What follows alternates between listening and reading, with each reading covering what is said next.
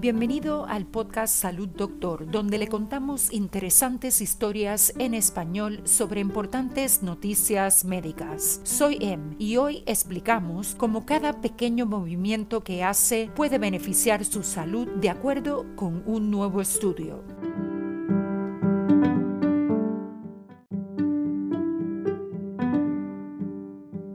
Los amantes del ejercicio vigoroso no son los únicos que obtienen beneficios para la salud de la actividad física. Los estudios descubren que los ejercicios de baja intensidad, incluso las actividades que nunca consideraría ejercicio, también pueden mejorar su bienestar. Ahora, una nueva investigación publicada en JAMA Network Open muestra cuán impactante puede ser cualquier tipo de movimiento. En comparación con las mujeres que hacen menos ejercicio, aquellas que realizan mucha actividad física ligera pueden tener hasta un 42% menos de riesgo de morir por problemas coronarios, como ataques cardíacos, y un 22% menos de riesgo de desarrollar enfermedades cardiovasculares, según el estudio. La actividad ligera incluye la mayoría de los movimientos de la vida cotidiana, dice la coautora del estudio Andrea Lacroix, profesora y jefa de epidemiología de la Universidad de California en San Diego. Caminar, vestirse, revisar el correo, podar el jardín y lavar platos, todos cuentan. Esos son ejemplos de actividades de la vida cotidiana que no consideramos ejercicio, pero pasamos mucho tiempo haciéndolos e implican movimiento, dice Lacroix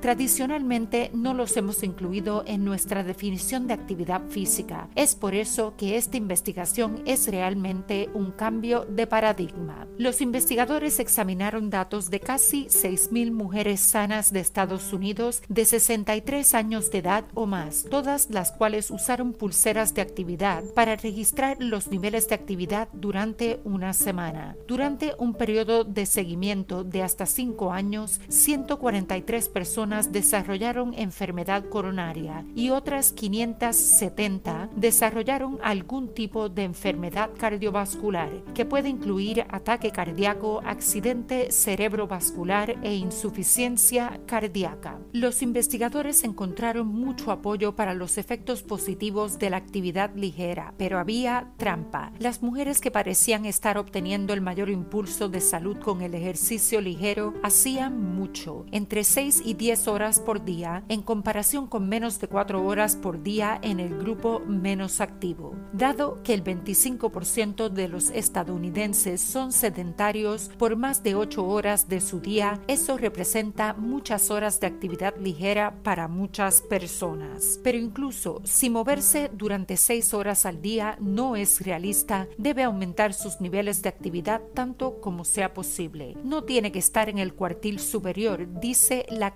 solo tiene que hacer más. En el estudio, una hora extra de movimiento ligero por día correspondió a una disminución del 14% en el riesgo de enfermedad coronaria y a una disminución del 8% en el riesgo de enfermedad cardiovascular. Otros estudios sugieren que solo 30 minutos de movimiento adicional por día puede reducir el riesgo de muerte prematura. La ventaja de esto es que no tiene que ser el tipo de cosa que lo agote y no tiene que hacerlo todo a la misma vez. La Croix dice, puede levantarse por 10 minutos por hora y caminar hasta el final de la calle y regresar o caminar por su casa. Las pautas federales de actividad física más recientes se hacen eco de este mensaje e instan a los estadounidenses a moverse más y sentarse menos, incluso si eso significa hacer ejercicio en pequeños segmentos, pero las pautas aún recomiendan hasta 300 minutos de ejercicio de intensidad moderada cada semana, lo que puede ser desalentador especialmente para las personas mayores o las personas que luchan con problemas de salud. La Croix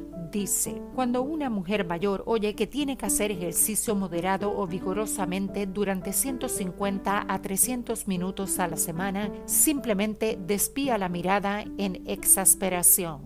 Lacroix dice, pero el ejercicio no es solo actividad física de tiempo libre, es todo lo que hacemos desde el momento en que nos levantamos de la cama hasta el momento en que volvemos a la cama. Si bien el estudio de Lacroix solo analizó a mujeres mayores, dice que es probable que se apliquen resultados similares a personas y hombres más jóvenes, pero ella dice que hay una razón por la que ella y su equipo decidieron enfocarse en las mujeres mayores para su investigación. Las tasas de enfermedades cardíacas han disminuido más lentamente en las mujeres mayores que en los hombres en las últimas décadas. Sin embargo, las mujeres mayores han sido pasadas por alto en los estudios de prevención de enfermedades cardíacas. Lacroix dice, la enfermedad cardíaca es la principal causa de muerte de hombres y mujeres estadounidenses. Quiero dejarles saber a todas las mujeres mayores que les estamos prestando atención. Todo lo que tiene que hacer es levantarse y moverse todo lo que pueda.